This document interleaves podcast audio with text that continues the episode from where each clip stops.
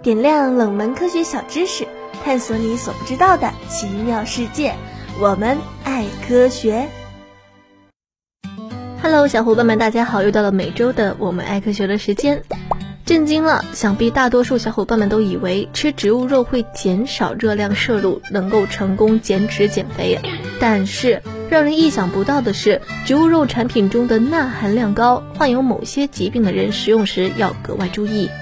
此外，一百克植物肉能产生的热量不容小觑，甚至和一碗米饭的热量差不多哦。植物肉到底能不能吃，健不健康，热量有多高呢？快来听听本期的我们爱科学吧。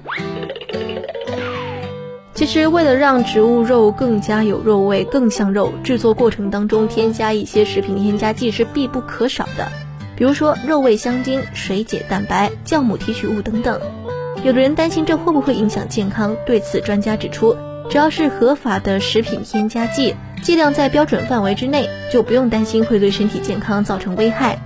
换句话说，市面上所有正规厂商生产的正规的植物肉产品是可以放心使用的。不过，专家也提醒，出于风味的考虑，植物肉的产品当中钠含量往往较高，因此患有心血管疾病的朋友啊，可一定要格外注意。为了满足好一点的口感呢，它里面还会添加一些植物油，或者是口感比较好的这一类油脂，比如说棕榈油。虽然说这个是植物油呢，但是饱和脂肪含量也比较高，如果不注意的话，也会增加体重哦。尤其是当你大量摄入的时候，除了脂肪，为了质地更加滑嫩，植物肉产品中还会添加淀粉，再加上用来调味的调料，这个热量啊，可能比你想象中的更高。